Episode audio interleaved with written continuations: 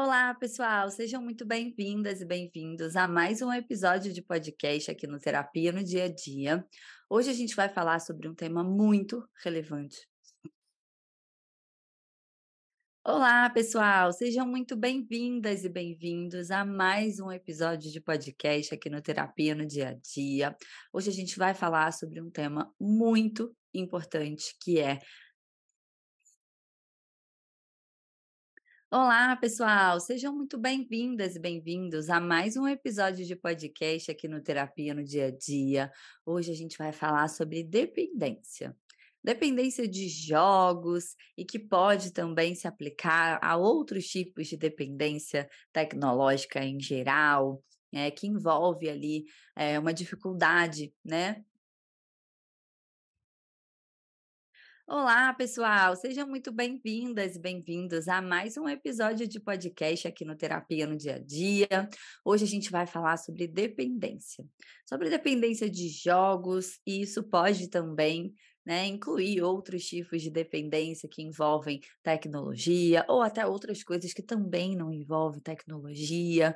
A gente vai falar sobre os limites, assim, até que ponto isso pode ser benéfico, quando que a utilização dos jogos e outros recursos tecnológicos passa a ser não saudável, passa a trazer prejuízos, podendo inclusive isso, né, desenvolver aí alguns transtornos, prejudicar sua saúde mental e sua qualidade de vida.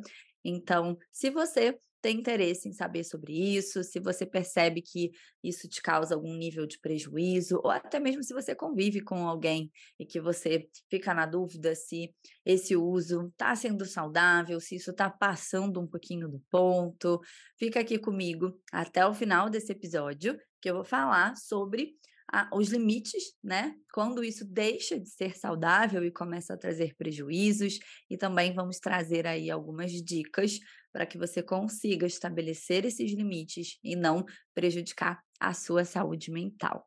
Para quem não me conhece, eu sou a Bianca Garcia, eu sou psicóloga clínica, especialista em terapia cognitivo comportamental e a minha missão aqui no Spotify e nas minhas redes sociais é te mostrar como a TCC, que é a terapia cognitivo comportamental, ela pode ser útil aí para você lidar melhor com os problemas no dia a dia e desenvolver mais qualidade de vida e saúde mental. Bom, hoje eu não vou fazer isso sozinha. Eu gostei dessa ideia de trazer convidados e eu trouxe aqui um profissional da psicologia, né, que é o Bruno. O Bruno é psicólogo e ele atua como psicólogo em grandes equipes de e-sports, que são os esportes eletrônicos, né, os jogos. E ele atua com equipes que participam de campeonatos mundiais, já ganharam títulos mundiais, ele trabalha com várias equipes do mundo. ele vai contar um pouquinho para gente, né, de que maneira que ele trabalha para preservar a saúde mental dessas equipes, entender ali até que ponto isso pode ser benéfico e quando isso começa, né, a, a trazer prejuízos para a vida de qualquer pessoa, né, talvez para um adulto que joga de maneira recreativa, para você que é pai que fica ali, né, atento e apreensivo em relação aos seus filhos, você que está num relacionamento e fica preocupado se isso, né, tá, tá passando do limite, então a gente vai ter a oportunidade de conversar com um profissional que tem experiência, né, e que é psicólogo também e atua como psicólogo dentro dessas equipes, e isso vai ser muito importante. Então eu vou aceitar o nosso convidado aqui. Olá, Bruno, seja bem-vindo ao nosso podcast Terapia no Dia a Dia. Já fiz uma breve introdução aqui, mas queria que você contasse aqui pra gente. Muito obrigada aí pela, por aceitar esse convite, seja bem-vindo. Olá, tudo bem, pessoal? Um prazer estar participando aqui, Bianca. Esclarecendo um pouco né, sobre temas que agora vieram à tona recentemente, bastante coisa para a gente poder falar. E, bom, é, vamos conversar um pouquinho sobre, que eu acho que vai ser bem interessante esse bate-papo de hoje. Com certeza, com certeza. Eu já dei uma introdução aqui, né? Que eu quis fazer uma surpresa aí que a gente ia ter um convidado. É, e aí, Bruno, antes da gente começar a entrar no assunto em si, é, conta um pouquinho pra gente, assim, como é o seu trabalho, né? Isso gera muita curiosidade, assim, de uhum. como é o trabalho de um psicólogo dentro dessas equipes, né? E como é que as coisas uhum. acontecem por aí. Bom, meu nome é Bruno Garcia, sou psicólogo de esportes eletrônicos, né? tenho experiência na área clínica e organizacional também, mas nos últimos quatro, cinco anos eu me dediquei exclusivamente a essa área que é uma área muito nova, não só para a própria psicologia, obviamente, mas como um mercado e uma área competitiva como um todo. Uhum. E para muitas pessoas é algo que gera curiosidade, e algumas pessoas ainda tem um desconhecimento sobre, mas é uma área competitiva e esportiva que vem atraindo a atenção de muitos jovens, empresas, patrocínios, até mesmo governos incentivando a área, porque é, uma, é um tipo de competição que vem crescendo, chamando a atenção principalmente do público mais jovem. A gente tem um convívio né, com os atletas que hoje tem toda uma estrutura, centros de treinamento, fisioterapeutas, médicos do esporte, é, educadores físicos, psicólogos, uma rotina de treinamento mesmo. Eles a gente, até, a gente vai falar hoje sobre a relação com games, né? Eles têm isso como profissão, mas uhum. sempre buscam treinar de uma forma eficiente e responsável para poder estar tá, né, se dedicando a isso, tendo isso como profissão, a competição com o esporte eletrônico e está gerando uma maneira saudável e eficiente de lidar com isso. Mas é uma área muito interessante, uma área muito nova e que precisa muito né, do auxílio aqui de nós psicólogos, uhum. porque trabalha muito com performance mental, tomada de decisão. Ah.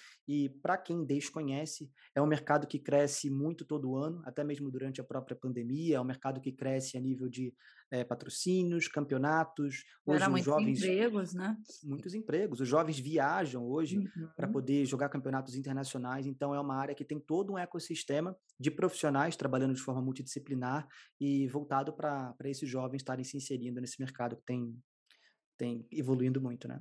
Que legal. E aí, hoje você trabalha com equipes, com pessoas do mundo inteiro, né? Assim, de jogadores uhum. que vêm do mundo inteiro e hoje você está na Europa e, e, conta um pouquinho uhum. pro pessoal como é que isso acontece. Sim. Hoje eu moro aqui na Europa, na Polônia, e a gente consegue fazer um trabalho com diversas equipes, né? Hoje eu trabalho com equipes de duas modalidades diferentes, que são Counter-Strike e o Valorant, são jogos de ação em primeira pessoa, de equipe também, são cinco jogadores, de um lado contra cinco de outro. As hum. equipes têm técnicos, têm assistentes técnicos, como eu falei, toda uma estrutura. E o psicólogo, ele vai trabalhar desde questões de sinergia de equipe, eficiência de treinamento, uma boa relação com o jogo, tomada de decisão, a própria performance, né? Técnicas de como lidar com ansiedade, aumento de concentração, tornar uma rotina saudável entre os companheiros. Então a gente atua de forma individual e coletiva para poder gerar essa melhora não só da equipe, mas do próprio indivíduo, do jogador. E hoje a gente trabalha não só a visão de performance, mas também a visão de saúde desse player. A gente faz atendimentos, como eu falei, tanto individuais quanto coletivos. Legal. Nossa, que bacana, que bacana. Eh, e eu, eu até assisti um documentário, né, de um campeonato mundial, assim, e que muito legal, assim. Até vou deixar aqui. É possível a gente disponibilizar isso, Bruno? Claro, a gente pode deixar o link, é até um campeonato que foi interessante, que para quem tem curiosidade, podem ver lá jovens de, como tem nos times que eu trabalho, 17 anos de idade, com a estrutura da família apoiando, tendo sim uma relação muito saudável, trabalhando a parte é, cognitiva, a parte física, como a gente falou, até mesmo com auxílio de médicos, e conquistando o mundo, né? A gente foi campeão aí, um campeonato muito importante, pela primeira vez o Brasil foi campeão do, da modalidade do Valorante na Turquia, e esse campeonato ele mostra os bastidores, né? A estrutura de um campeonato, como a mídia vem crescendo, hum, é, a produção que tem por trás, então é sim. muito, muito interessante, a gente pode disponibilizar o link aí. Né? Legal, eu vou deixar o link aqui, o que eu achei interessante, né, que quando eu vi esse documentário, eu pensei que ia mostrar, né, ali o trabalho do psicólogo em algum momento, né? Mas se vocês observarem ao longo do documentário, o tempo todo né? Tá mostrando o Bruno trabalhando com as equipes e o trabalho, é, o cuidado ali com a saúde mental e, e, com toda a atenção que deve ser, né? Um campeonato mundial, o Brasil está tendo, né? Eles estarem representando o país dele num campeonato importante, como isso por si só, né? Já é uma pressão e o trabalho, é, né? Que o Bruno fez ali o tempo todo mostrando como ele atuava, assim, foi muito legal. Acho que é, eh, para quem tem curiosidade, né, para saber como é que acontece, assim, entender um pouco sobre esse mercado, esse universo, assim, é bem legal de assistir. Eu vou deixar o link aqui na descrição do episódio, né? E aí talvez as pessoas estejam pensando assim, puxa, mas a gente, né, tá aqui nesse episódio para falar sobre riscos da dependência, é, do uso excessivo, né? A gente vai aqui falar de jogos porque é o mundo que o Bruno vive, né? E eu acho que ele é uma pessoa de referência para estar tá aqui falando, mas isso serve também para outras coisas, como o uso do celular, né? Como é, o álcool, qualquer outro elemento ali que possa, né, que pode causar algum tipo de dependência, né? E que traz prejuízos ali quando a gente usa de maneira inadequada. E aí pode parecer estranho, né? Assim, a gente está querendo falar sobre o uso excessivo, sobre a dependência, a gente traz um profissional que aborda, né, que trabalha, perdão, com pessoas que têm ali muitas horas de treino, de jogo, de jogos ao longo do dia, né? E que isso é a vivência deles, né? Mas como a gente quer falar sobre esse limite, né? Eu acho que não, tem ninguém melhor para falar sobre isso do que um profissional que trabalha dentro disso e vai nos ajudar a entender qual é esse limite, né? Então, por isso que veio à minha cabeça convidar o Bruno para falar sobre isso. Bom, Bruno, conta um pouquinho para a gente, assim, é, como é que, que você percebe na tua prática aí, se tratando de atletas, de profissionais de alto rendimento, né? É, alguns dos prejuízos que você percebe dentro desse universo, assim, que te acende ali uma luzinha de que, puxa, acho que aqui a gente está tendo prejuízo, aqui a gente tem um excesso, isso saiu ali, né, da norma. É, conta um pouquinho para gente, depois eu vou fazer um link até com os critérios diagnósticos mesmo, né, que a gente tem lá no DSM sobre, para quem está ouvindo aqui o DSM, é o nosso manual, né, de diagnósticos uhum. aí na saúde mental. A gente tem lá dois diagnósticos até nessa edição nova, né, o de transtorno distúrbios, transtornos de jogos, né, e de também de jogos de internet, né. Então, eu vou tra trazer ali, né, o que que a gente vê que acontece com o que a gente vivencia ali na nossa prática clínica a nível de, de, de transtorno mesmo, né? Até para dar um alerta, assim, de tipo, opa, acho que aqui o negócio passou um pouco, e aí eu até vou dizer como é que vocês podem buscar ajuda também. Mas conta um pouquinho, assim, na tua vivência profissional, Bruno, como é que você percebe isso? Sim, é importante a gente pontuar de que, tratando-se de videogames, são coisas que são projetadas, os jogos são projetados para poder gerar prazer, óbvio, e até por isso a gente utiliza como um lazer inicialmente, como o próprio uhum. futebol, esportes no geral, os jogos, né? Eles uhum. vêm para a nossa relação com a humanidade para gerar prazer e engajamento na atividade. Hoje, muitos jogos acabam tendo sistemas de evolução, de progressão de níveis que mantêm, engajam essa pessoa é, de uma forma ainda maior. E aí é que vem a, nossa é, a gente delimitar os limites disso para poder entender quando a gente está uhum. tendo uma relação boa ou uma relação ruim. É uhum. importante uhum. pontuar de que um cérebro que ele tem propensão a vícios, ele pode encontrar não só no videogame, uhum. mas em outras coisas, em outras coisas que reforçam Total. muito o sistema de dopamina né, essa, essa probabilidade de despertar Total. gatilhos. Então, o primeiro ponto interessante é a gente pensar, por exemplo, no nosso sistema familiar. Então, você tem algum histórico na família de pessoas que têm qualquer tipo de adição a drogas, a bebida, a compras, a comida. Então, isso pode né, despertar uhum. um gatilho que hoje a gente tem uma nova forma ali de, de, de vício, que é pode vir, né, a, vir através do videogame. Sim. E quando a gente vê que a pessoa está jogando e ela está ingressando muitas horas nesses videogames, é importante a gente entender, primeiro ponto, né, o quão, o quão isso está comprometendo ou não as funcionalidades dela no dia a dia.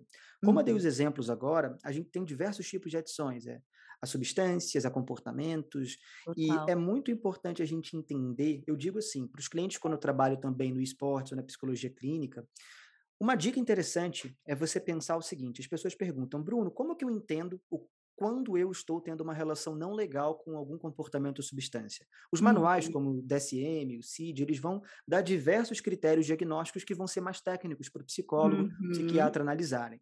Mas para a população geral, que às vezes quer essa informação, poxa, qual é o primeiro sinal? A primeira coisa que eu vejo para poder é me ajudar a identificar isso em mim ou em uma pessoa que está do meu lado o quando isso compromete a funcionalidade das outras funções no dia a dia. Exemplos: uhum. se atrasa para ir para o colégio, não uhum. começa a fazer a própria higiene, começa uhum. a sentir menos prazer com coisas que antes sentia prazer, um futebol Total. com os amigos, um almoço com a família. Então começa a passar essas atividades para estar tá o tempo todo integrado naquela atividade do videogame. Sim. E isso vai começando a danificar as áreas, desde a área biopsicossocial, como o sono, é, o, o convívio com os amigos. Então, afetou alguma dessas áreas? Há um comportamento diferente do que você reconhece aquela pessoa anteriormente? Pode começar a ir pesquisando mais a fundo, porque pode haver essa relação naquele momento não tão saudável. E uhum. tem né, graus de comprometimento. Uma outra Sim. coisa que eu acho interessante, só para fechar esse arco, que eu digo assim, qualquer tipo de vício, você quer saber se você tem uma relação saudável ou não com alguma coisa? O como você se comporta sem aquilo. Sim. Porque isso você vai começar a ver se você tem o oposto do comportamento aditivo a algo, que é a abstinência. Uhum. Então, eu vou dar uhum. um exemplo é, nos estudos que a gente vê na psicologia, a abstinência, ela geralmente causa um comportamento inversamente proporcional àquilo que você utiliza daquela substância ou comportamento para tratar. Então, um uhum. exemplo, uma pessoa que utiliza é, o videogame para relaxar, porque é uma uhum. pessoa mais ansiosa, algo do tipo, se essa pessoa é tirada o videogame da realidade dela, ela não só volta para o estado que ela tinha de nível de ansiedade ou estresse, uhum. mas ela ultrapassa esse nível. Isso é abstinência. Sim. Uma pessoa que pode utilizar, por exemplo, é, uma substância como a maconha para poder uhum. se acalmar. Uhum. Porque ela é muito estressada. Mesma coisa, você tira essa substância, essa pessoa tem uhum. abstinência, que é o sintoma acima do que era o, limiar normal anterior. Então, um bom uhum. teste, você pode ver a primeira etapa. Comprometeu alguma uhum. funcionalidade, você pode tentar atuar verificando e retirando algumas horas. Sim. Retirou algumas e horas. Ver comp... como lida, né, com isso. Exatamente, para exatamente isso. Pra... Retirou algumas horas, viu que o nível de agressividade ou de ansiedade. Aumentou, aí uhum. sim você pode, de repente, uhum. pensar em começar a atuar com intervenções ou até mesmo buscar ajuda, sim. dependendo do nível. Né? Legal, muito bom. Aí os, a... os atletas que você perguntou só, só para poder uhum. responder também, é, muitas vezes eles têm o que a gente chama de overtraining, né? Em inglês é um termo para excesso de treino. Então, por uhum. exemplo, imagina, eles pegam uma coisa que era um hobby, e torna Sim. uma profissão. Sim. E essa, essa, essa variação, né, essa linha onde ultrapassa o quê, é muito importante a gente, como psicólogo, quando atua com eles, ajuda a entender para uhum. que eles tenham uma rotina de início e de final de treino, para eles não continuarem no ambiente de jogo é, utilizando aquilo somente como lazer, porque eles já utilizam como trabalho. Às vezes o jogador tem um excesso de treino e a gente, como psicólogo, vai e trabalha com isso individualmente também. É porque são muitas variáveis, né? Isso que tu comentou, assim. Antes aquilo era, era diversão e por mais que, ele, uhum. que ele quisesse, ele poderia a qualquer momento também não fazer, né? E aí agora a coisa acaba já ocupando um outro espaço na vida com pressões e uma série de variáveis acontecendo ali, né? E aí eu, eu fico imaginando é, como isso precisa estar sendo avaliado o tempo todo, né? E aí, uhum. pensando, uhum. pegando um gancho com essa questão dos transtornos, né? Uma coisa que, que tu falou do, do quanto que a pessoa pode usar isso, né? É, para né, como um recurso, né? De, de regular a emoção, o quanto, né? E aí, pensando nos transtornos, assim, isso, o uso excessivo, ele pode, né, causar danos e levar a transtornos, a gente vai falar um pouco mais sobre isso, mas, por um outro lado, também existem transtornos que podem facilitar, né? Como, por exemplo, o transtorno de déficit de atenção e hiperatividade, né? O TDAH. É, hum. Pode também ter uma influência essa questão dopaminérgica, né? Por isso que às vezes é difícil até para alguns Sim. pais entenderem assim, puxa, quando ele joga, ele consegue focar, mas hum. para uma outra tarefa que não é tão interessante, ele já tem um pouco mais de dificuldade, né? Não vou me alongar nisso aqui, que não é o objetivo do, do podcast, mas eu queria falar sobre essa questão dos transtornos, assim, os três espectros, assim. Um é alguns transtornos que podem aumentar, né, essa tendência, entre aspas, o que a gente chama de uma predisposição a isso, né? O segundo espectro ali são transtornos que eles não ocasionam isso, mas o videogame, ou o celular, o isolamento, ou qualquer outro recurso pode ser um comportamento de segurança, né? A pessoa, por exemplo, tem uma ansiedade social, né? Fobia social. Ela ela se sente muito ansiosa por interagir, por se relacionar, por se desempenhar em público, e aí ela se usa esse recurso, por acaso, pode ser o jogo, pode ser alguma outra coisa também, né? Mas as pessoas tendem a buscar algumas atividades até um pouco mais introspectivas e tal, para fugir dessas emoções desconfortáveis. Então, alguém que está num episódio depressivo, talvez está com uma, uma, autoestima muito baixa, né?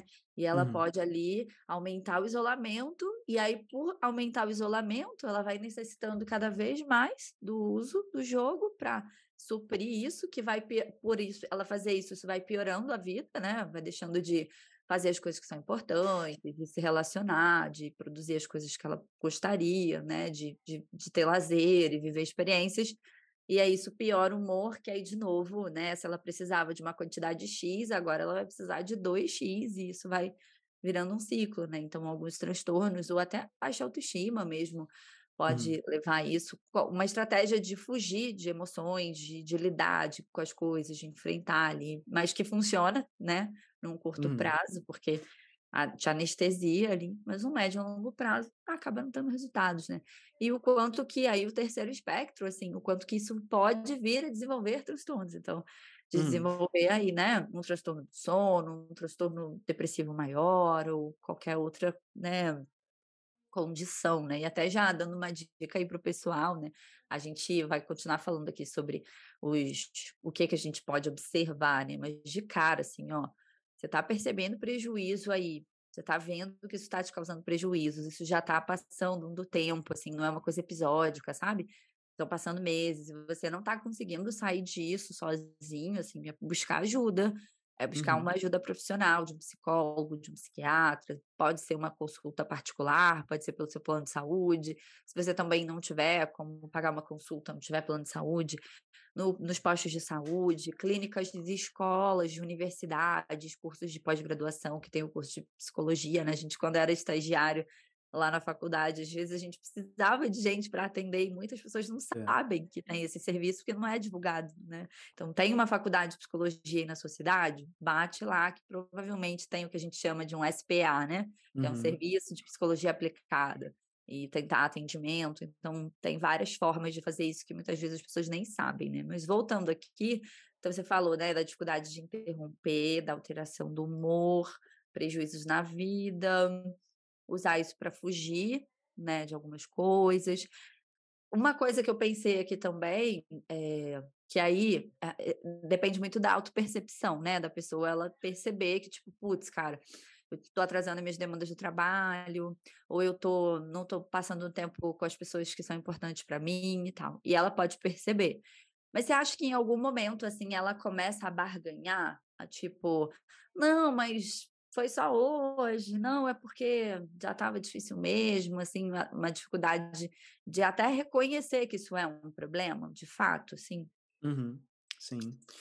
É, atualmente, a gente tem vivido né, numa sociedade onde a gente tem sido bombardeado de informação, de telas, o uhum. dia inteiro. E isso vai gerando uma série de transtornos, de vícios, né, de, de coisas que a gente não tem relações saudáveis, e é até interessante a gente ampliar até isso do que só o videogame, que é até interessante. Muitas vezes vem uma, vem uma demanda de uma mãe que fala: ah, meu filho passa 5, 6, 7 horas é, jogando, isso é um absurdo, e você vai ver o tempo de Instagram, de, de Facebook dessa uhum. mãe, às vezes é igual ao superior. Então, é, é, esses sistemas, essas formas de lidar com a velocidade de informação é algo que na própria psicologia tem sido muito estudado. Porque existem até alguns estudos que atualmente a gente tem, por exemplo, uma pessoa hoje, em um dia de vida, recebe mais informação para o nosso cérebro do que um ser humano na idade da média vida inteira. Isso é bizarro. Altera porque... até a percepção de tempo, né? Parece que Exato. o tempo nunca é suficiente. Exato. Então, é, a gente, o nosso aparelho cognitivo, ele não se adaptou tanto a nível histórico evolutivo para a gente conseguir lidar com tanta diferença de aumento de demanda.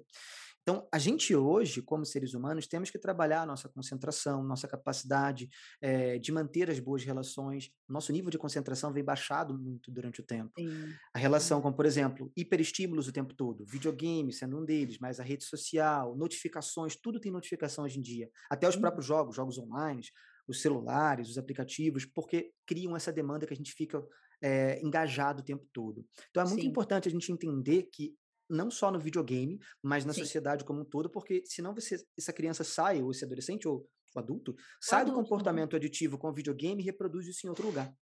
Então Sim. não vai ser eficiente. É importante a gente entender esse mecanismo que Sim. gera essa relação não saudável. E aí um ponto que foi muito sobre o que você falou é de que as pessoas acabam tendo uma relação emocional. Ah, não, tá Sim. tá tranquilo, sei que gente que joga mais, menos. Isso vai variar muito. Por exemplo, um atleta de esportes, ele vai jogar 8, 9 horas, mas ele tem um contexto para aquilo. e ele consegue trabalhar as outras áreas da vida dele e tal. Se uma pessoa, ela está jogando 4, 5 horas e está afetando as notas, a relação social, o dia a dia, ela já não faz alguma coisa, é importante Sim. você buscar ajuda. Se acender um sistema de um radarzinho, é, você pode buscar ajuda. E as pessoas que estão ao seu redor, a dica para isso que você falou, seria muito nessa, nessa direção. Escuta as pessoas que estão ao seu redor, porque elas Sim. vão ter uma percepção muito melhor. Do teu funcionamento. É, que a gente pode ter uma visão contaminada em relação a isso. Sim, e uma dica interessante também, depois a gente pode até é, compilar ela no final com algumas dicas, é você não associar o videogame com o seu circuito dopaminérgico. Uhum, Por exemplo, uhum. essa autossabotagem que você falou, né? Ah, eu Sim. fui mal no, numa prova, eu tô estressado com algo, então eu mereço jogar. Uhum. Eu bem com alguma coisa, a criança, o adolescente, então eu vou me recompensar com o videogame. Então, você associa o videogame com puro Sim. prazer. É uma coisa. Sistema é, de recompensas mesmo, Exatamente. né? Exatamente. Isso para uma pessoa que já tem uma vulnerabilidade para um vício é muito perigoso, porque no momento que você tira isso, é como se você estivesse tirando justamente essa bonificação de recompensa excessiva. Um segredo legal é você manter o videogame como parte da rotina da pessoa. Estímulo neutro, assim, não só bom Exatamente. ou ruim. Assim, como você faz outras coisas, né? Perfeito. Assim como você tem a hora de é, tomar banho, de ler, de estudar, de ir jogar bola com os amigos, você vai ter a hora do videogame. Esse, essa hiperestimulação que a gente coloca da recompensa Sim. no videogame associa ainda mais ele de uma Legal. forma mais profunda a esse sistema dopaminérgico. Então, Isso. pode criar essas autossabotagens que você falou. Legal, legal. E aí, Bruno, assim, vamos agora né, fazer um contraponto, né? Tipo, a gente falou bastante aqui sobre os aspectos que podem vir a ser negativos, não saudáveis, né? Então, já falamos aqui sobre esses cinco pontos aqui, né? Que é a dificuldade de interromper, alterações no humor, prejuízos na área da vida, é, né? Ficar ali, né? Barganhando e tal, né? Usar isso para fugir das coisas.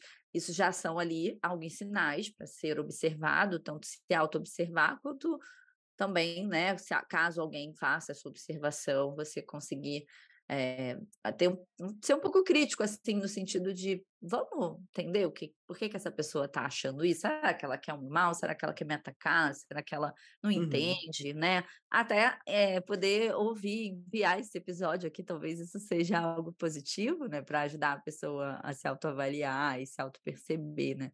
Mas agora, olhando por um outro lado, assim, né? Não é, não é, não é só um vilão, assim, né? De certa forma, também tem aspectos muito positivos, né? E só sabendo manejar e usar isso, né, de maneira saudável, isso pode ser muito legal também, né? E aí, o uhum. que, que uhum. você consegue perceber, assim, a nível de aspectos positivos, quando se respeita esse limite, né? Uhum.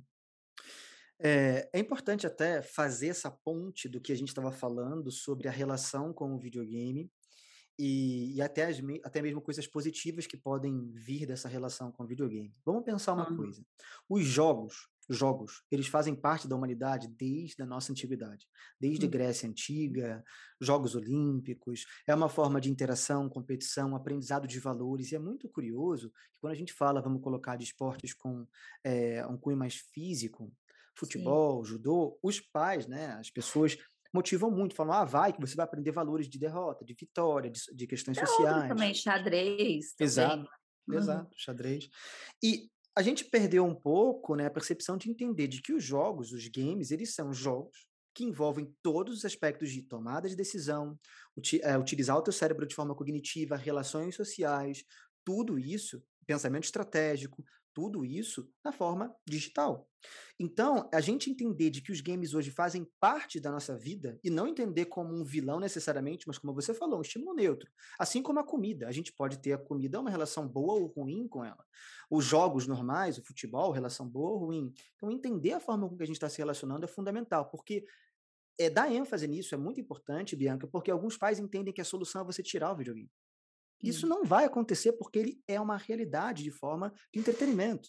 Assim como você falar, vamos tirar as redes sociais, o, os celulares, a internet do mundo hoje. Não dá. É uma forma da gente se relacionar e entreter-se. E os pais pensam muitas vezes com a cabeça deles, de uma outra época. Uhum. Então é uhum. importante a gente pontuar isso. Não adianta você tentar tirar de uma vez, mas sim ter uma relação bacana. Agora, como os jogos, ele tem coisas boas, né? E até para poder falar dos números, a gente tem hoje, Bianca, segundo algumas pesquisas mostram, mais de 3 bilhões de pessoas que podem ser consideradas pelas horas de jogo como gamers. 3 bilhões, a gente pensa no planeta que agora fez 8 bilhões, é muita gente. É uma coisa que já está na nossa cultura.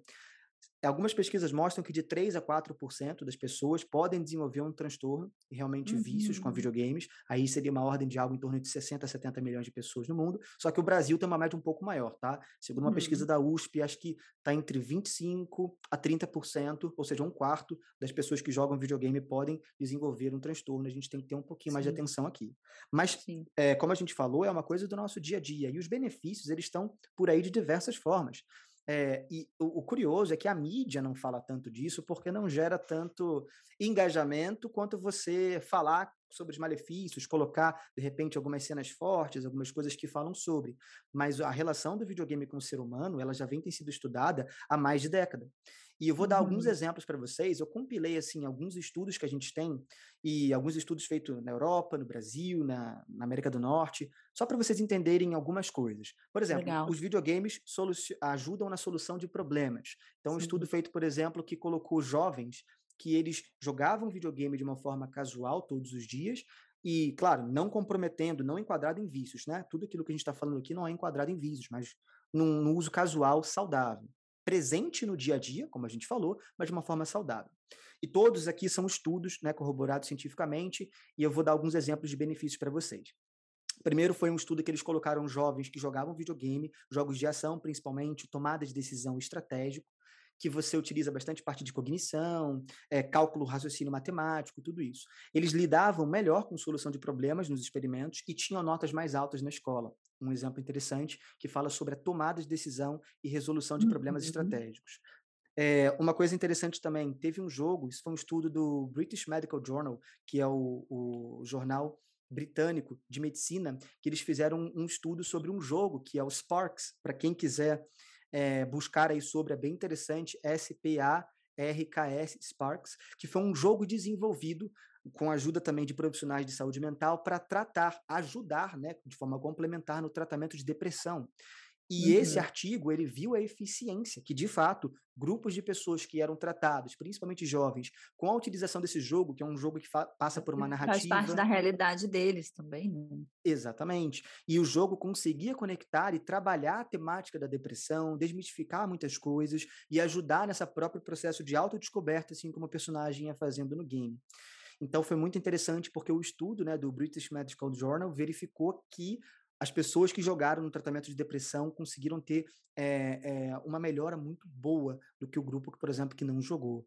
Os jogos, Sim. na verdade, uma outra coisa que tem um mito, né, Bianca, de que os jogos violentos, aqueles jogos de ação e tudo, tornam você violento. E tem estudos que contradizem isso. Eles fizeram, por uhum. exemplo, um estudo, se não me engano, foi nos Estados Unidos, aonde eles é, pegaram grupos de jovens que jogavam mais do que 4, 5 horas por dia de jogos considerados violentos, de tiro em primeira pessoa, essas coisas, e eles estavam verificando com scans cerebrais a área né, referente à agressividade e violência. E uhum. eles verificaram né, que, por exemplo, quando essa pessoa estava jogando, isso não estava ativado. Ela não estava se tornando ou, ou, trabalhando aquela área de agressão, violência, impulsividade. Pelo contrário, até como a gente falou, muitas questões de tomada de decisão cognitiva, estratégica. E eles compararam isso porque depois, quando eles colocaram os participantes em scan cerebral também, mostrando fotos da vida real, de, de, cenas de violência, agressão, assim, né? E, e, eles ativavam as zonas de agressividade, de violência, de proteção, de luta ou fuga, essas coisas. Então é muito uhum. interessante ver de que isso não exercitava isso nos, nos, nos é, participantes. Sim. Os jogos eles também podem manter e até mesmo prolongar, vamos colocar assim, um cérebro jovem, porque uhum. com o uhum. tempo, o nosso cérebro ele é como se fosse uma academia, vamos dizer assim. Se você uhum. não trabalha algumas áreas, principalmente hoje a gente tem tudo ao nosso redor, né, que a gente acaba não fazendo contas, a gente acaba não tomando decisões complexas, uhum. e que o uhum. videogame, as pessoas às vezes não sabem, mas eles nos colocam para tomar decisões complexas o tempo todo. Que tipo de movimentação eu faço nessa jogada? Qual é a melhor forma de eu estrategicamente ganhar esse Até round? Até a memória também, né? Memória, isso é uma das coisas até que eu ia falar aqui. Então, toda a parte cognitiva, Bianca, ela é muito beneficiada quando tem um uso saudável, né, de, de uma forma casual Sim. ali do videogame. Sim. E essa parte do tempo de reação, por exemplo, até mesmo foi visto que em idosos consegue não só melhorar, como recuperar, né, muitas, muitas é, áreas de tempo de reação, de tomada de decisão. Então, é muito bom como se fosse uma academia do cérebro. Né? A memória que você falou também, é, o uhum. mundo virtual, existem alguns jogos, por exemplo, que são jogos que incluem aspecto de exploração a maior parte deles, de cenários, dos mapas, e o, os estudos mostraram também que ele melhora a parte do, do, do, nosso cérebro, hipocampo, que é relacionado com a memória de longo prazo e de curto prazo também. Então, um uhum. exemplo seria, na, na navegação daquele jogador pelos pelos mapas, pelo jogo, é muito nosso cérebro, ele entende de forma muito similar à vida real.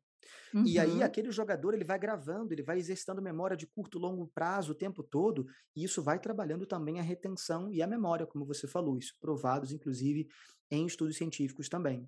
E que por legal. último, que eu acho legal também citar, né, nesse nesse apanhadão de benefícios que a gente está falando, e assim, galera, a gente está falando de centenas de estudos. Centenas. Sim. Existem, inclusive, estudos de revisões bibliográficas sobre compilando benefícios de jogos digitais, jogos online, como eu falei, desde uhum. tempo de reação, memória, aspectos cognitivos, e até mesmo tem um estudo também que foi feito que verificou que os jogadores que jogavam jogos online, né, e aí isso é importante os pais entenderem também que tipo de jogo essa criança ou esse adolescente está jogando. É adequado até para o nível do desenvolvimento, né? Exatamente. E até para você conseguir né, é, criar conexões com esse filho, se demonstrar uhum. interesse no que está acontecendo na realidade dele, isso pode criar uma, uma forma mais fluida de conversar e não uma resistência sim, ao assunto. Sim, a e... maneira que aborda isso, né? Porque se você chega lá com críticas e julgamento, é, você não vai ter abertura, né? Mas talvez ir, ir com curiosidade, né? Com, Exato. Com compreensão, tentando entender que é compreensão no sentido de querer compreender, né, de Exato. fato. Né? Eu acho que isso pode ser interessante. Não, com certeza. Isso ajuda muito a você conseguir criar essa boa relação que a gente fala com os sim. videogames, né? Sim. Esse, esse último estudo ele fala da relação social, porque sim, existem pessoas que podem, né, é, buscar uma, uma forma de, de escape, de válvula de escape no mundo virtual, mas, por exemplo, pessoas que naturalmente, desde a infância, já têm uma predisposição a uma personalidade introvertida de uma maneira mais patológica, os videogames online se demonstraram em alguns estudos uma forma de dessensibilização para aquela pessoa começar a ter interações virtuais e depois até os pais, por exemplo, que lidam hoje com crianças ou pessoas adultas também com níveis de introversão uhum. muito alto, ajudar nessa parte, por exemplo, vamos convidar esse seu amigo para a gente é, fazer um passeio, me mostra aí, vamos fazer uma videochamada, essa dessensibilização para pessoas que têm, por exemplo, ansiedade social, algo do tipo, é Sim. é muito bom e, inclusive, Sim. estudos é, mostraram né, que pode ajudar nessa melhora na, na, capacidade social. Né? Até pensando na questão de comunidade mesmo, né? É, eu observo que nesses grandes eventos, né, por eu ter um filho adolescente, né, já tive a oportunidade de estar com ele em alguns dessas games XP da vida e outros eventos, né, de CCXP que envolvem é, essas temáticas, é, como é, é uma oportunidade da gente encontrar pares, né? Pessoas que uhum. é, pessoalmente, presencialmente, poder se conectar com essas pessoas que têm interesses em comum e que muitas vezes, quando a gente está em outros ambientes, assim, as pessoas não é, valorizam, não se interessam muito por aquele assunto, ou não conhecem, né? Até se interessariam, mas não conhecem sobre isso, né? E ali quando a gente olha, né? Eu lembro que a primeira vez que eu fui na, na CCXP, que eu vi aquele mundo de pessoas assim, interessadas por universos que eu não dominava. Eu estava ali realmente acompanhando o meu pequeno, que na época era pequeno, já está grande, mas como é um mundo assim, acho que essa sensação, né, de compartilhar ali, de, de pertencer, de comunidade, né? É, eu fico imaginando o quanto que isso pode ser um recurso importante para alguém que às vezes acha que, ah, eu sou inadequado, eu sou diferente, eu sou estranho, e não se conecta. E quando ela está ali num estádio lotado, com várias pessoas interessadas pelas mesmas coisas que ela gosta, assim, né? O quanto que deve ser gostoso e pertencer, né? Sim, exatamente. E aí até você pode criar, por exemplo, falando novamente de uma criança ou adolescente, você pode criar pontes, vamos dizer, presenciais e saudáveis Sim, com algo que já faz parte da vida dele. Então, levar a criança ou adolescente a um evento, né, de cultura geek, de coisas que estão inseridas no mundo dele, eh, ele vai começar a associar a figura parental como uma participação e até ajuda na regulação do comportamento e não uma sim, resistência. Muitas sim, vezes o filho entende que a, o videogame e as figuras parentais tão, precisam estar necessariamente opostas. E não, sim. você pode jogar uma partida com seu filho no almoço de domingo, você pode participar desse dia a dia com ele. E aí sim, quando você for perguntar, né, conversar com como é ele, o jogo. exatamente. E aí quando você for conversar com ele, olha, filho, filha, você tá tendo hoje, tá, tá, tá passando um pouquinho a mais e tal essa criança vai começar a ter um ouvido menos com mecanismos de defesa e vai, de repente, dar um, um, um poder maior àquela fala daquele pai, porque vai entender de que não vem Vai ter mais visão validade, né. é, de, de simplesmente ataque, como essa criança pode entender, né? Sim, como uma punição ali, e ela Uhum, vai oferecer resistência a isso, exatamente, obviamente, o que vai piorar o problema, na melhor das hipóteses, não adiantar muita coisa, né. Legal. exatamente. Nossa, muito legal, muito legal mesmo, assim, foi bem bacana, Bruno, queria te agradecer mais uma vez, assim. Uma curiosidade, gente, o Bruno é meu irmão. Eu deixei pra falar isso no final, que eu queria, né, tipo, que isso não influenciasse em absolutamente nada, eu acho que não me influenciou, né, não sei como foi para o Bruno, mas para mim foi super confortável. E muito obrigada mesmo. E conta um pouquinho pra gente, assim, de que maneira que as pessoas podem agora, algumas dicas, assim, coisas que você aplica no seu universo, com os seus jogadores. Óbvio que a gente está falando aqui com adultos que jogam, a gente está falando com adultos que têm filhos que jogam, com parceiras e parceiras que têm, né, eh, alguém do relacionamento que joga, enfim. eh, e aí a gente que a gente poderia, Bruno, a trazer para uma realidade, assim, né, do do do jogo de maneira recreativa, né, fora desse contexto profissional aí que você vive. Sim, é, deixamos para o final a surpresa aí, né, que já fomos, eh, também participamos junto em consultórios de psicologia clínica, alguns projetos, E Aham. estudamos juntos também, né, então é muito legal essa Aham. essa nossa essa nossa evolução junto e prazer estar novamente participando aqui de de algo em dupla. Hã, bom, algumas dicas interessantes que a gente pode utilizar e coisas bem práticas, assim. Primeiro ponto, vou relembrar algumas que a gente já falou e algumas a gente pode disponibilizar aqui depois nas plataformas, as pessoas podem fazer o download, que eu vou deixar uma ferramenta bem prática para vocês. Legal, bacana. A gente, eh, não então no caso do do convívio, a gente não relacionar com o estímulo dopaminérgico, então, por exemplo: "Ah, tirei uma nota boa, vou jogar. Tô triste, tô estressado, vou jogar", não. Torna o videogame parte do seu comportamento. Como eu falei, você tem no seu dia a dia o seu momento do estudo, da higiene, do exercício, tem o momento do entretenimento. O que você vai escolher para fazer o seu O entretenimento, que você você pode achar que é livre isso. interessante para você. Desde que fique dentro daquelas horas e com não afetando a funcionalidade de outras coisas. Então, isso seria Legal. uma das coisas interessantes para a gente trazer como dica.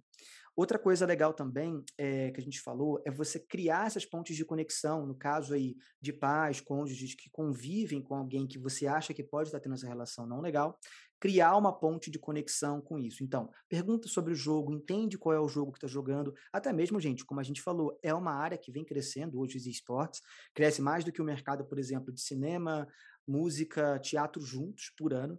Então, a gente entender isso, você pode verificar que você pode ter um talento em casa. Você Sim, pode ter um jogador que, de repente, jogadores mudaram a realidade deles e quem sabe das famílias como um todo. Exatamente. Então, até você pode estar suprimindo ali um talento, né? Um, como se fosse um, um esportista de esporte tradicional, um pianista. Então, você pode ter um- uma pessoa na sua própria casa que tem um potencial para estar aí representando até mesmo, quem sabe, o Brasil depois em campeonatos internacionais, né? Ajudando na aí, das família. meninas, né. Exatamente. E é Uhum. um, um cenário muito, muito, muito inclusivo também. A gente tem, por exemplo, o que a gente chama de cenário misto, cenário inclusivo, homens, mulheres, meninos, meninas, a capacidade cognitiva é similar, então a gente consegue ter muita oportunidade, o número de jogadoras vem aumentando muito, então é muito interessante ver isso também, porque abre oportunidades, abre muitas oportunidades, então se Uhum. interesse, pergunte, é um jogo competitivo? Qual é o nível do jogo que ele tem? Pode ser legal para depois você até ajudar na própria carreira, porque depois podem começar a vir alguns interesses, por exemplo, de empresas ou de organizações, e você não está preparado para lidar porque nem sabia sobre as negociações e tudo isso. Então, se interesse, crie conexões e não torne um- uma forma de resistência, porque assim o seu próprio cônjuge, filho, vai se sentir à vontade de conversar com você sobre, eu acho que é interessante. E por último, eu acho que seria legal vocês utilizarem uma ferramenta que eu até uso com os jogadores quando a gente percebe que pode estar acontecendo um overtraining, ou seja, uma relação não boa com o treinamento, que é a roda da vida. É uma ferramenta bem, bem legal, bem uhum. utilizada em várias áreas da psicologia, que você consegue de uma forma bem gráfica, bem prática, entender como está o seu dia a dia. Você pode ver se tem áreas da sua vida que estão defasadas em função de, um, de uma área de hobbies e de lazer de videogame que está muito alta. Então você vê lá, o videogame está com nota 10 de 10, enquanto interações sociais, desenvolvimento intelectual, é, a parte da sua saúde física está muito abaixo, você faz isso ou você mesmo ou com seu filho pode ajudar a identificar não só se está realmente gerando disfunções em outras áreas e qual dessas áreas você pode começar a fazer a reativação realocar esse tempo, né? Exatamente. Legal. A gente pode disponibilizar para a galera, então. Legal, a gente vai deixar aqui um link para vocês baixarem e as instruções também para vocês aplicarem essa atividade. Eu acho que vai ser muito útil para várias coisas. Isso pode ser pelo gasto excessivo de tempo no trabalho, né? ou né, o não investimento em relações sociais, ou um investimento excessivo em relações sociais que prejudica outras áreas como a tua saúde, como né, os teus, teus objetivos em outras né, dimensões. Legal. Uhum. Ah, muito sim, bacana, sim. Bruno. Mais alguma dica ou foram essas as foram quatro, né, que a gente colocou aqui. Então sim, vamos revisar para a galera só os é, quatro. É, vamos lá. É, entender quais são os tipos de jogos né, que a gente falou, isso é uma delas, para a gente poder entender qual é o jogo que é. ele joga. É estratégico, é competitivo? Se é competitivo, vê se você não tem, de repente, aí um talento na sua própria casa. Seu cônjuge, seu filho, sua filha, como a gente falou. A gente também não, re, não relacionar a dopamina, então a gente tornar o jogo algo do nosso Legal. convívio, que às vezes a gente pode estar passando um pouquinho, voltando, fica muito mais fácil de regular, como se o videogame fosse o protagonista de algo. Ele é algo comportamental normal. Que a gente colocou também, criar as conexões, como eu falei, então, por exemplo, joga com seu filho, mesmo que ele não vá ser um competidor, se você, na primeira dica, né, de você tentar entender aonde ele está dentro do videogame, o tipo de jogo e se ele tem nível para de repente competir. Mas mesmo que ele não tenha, que seja só recreativo, interaja, participe do mundo dele. Isso pode ajudar com que você depois tenha essa fala mais aceita, como a gente disse, para poder ajudar no comportamento dele. E por último, a roda da vida, que eu acho que vai não só para games e as pessoas do nosso foco aqui hoje, mas para todo mundo, né? Que a gente hoje em Sim. dia, como a gente falou anteriormente, bombardeado de estímulos, ah, precisa melhorar isso, precisa melhorar aquilo. Coloca no gráfico, para um pouquinho, gasta um tempinho para ver como está a sua própria vida, e aí você pega aquela área que é importante para você e está com menos é, engajamento ali, começa por ela, começa devagarzinho, um pouquinho por Bacana. dia, fica mais fácil, né? Legal, nossa, muito legal. Gente, foi muito legal. Espero que vocês tenham curtido também. Bruno, obrigada. Conta pro pessoal uhum. assim, como é que eles podem te achar, né? Conhecer um pouco mais do seu trabalho também. Uhum. Fala pro pessoal. Em todas as redes eu estou como Bruno Garcia PC.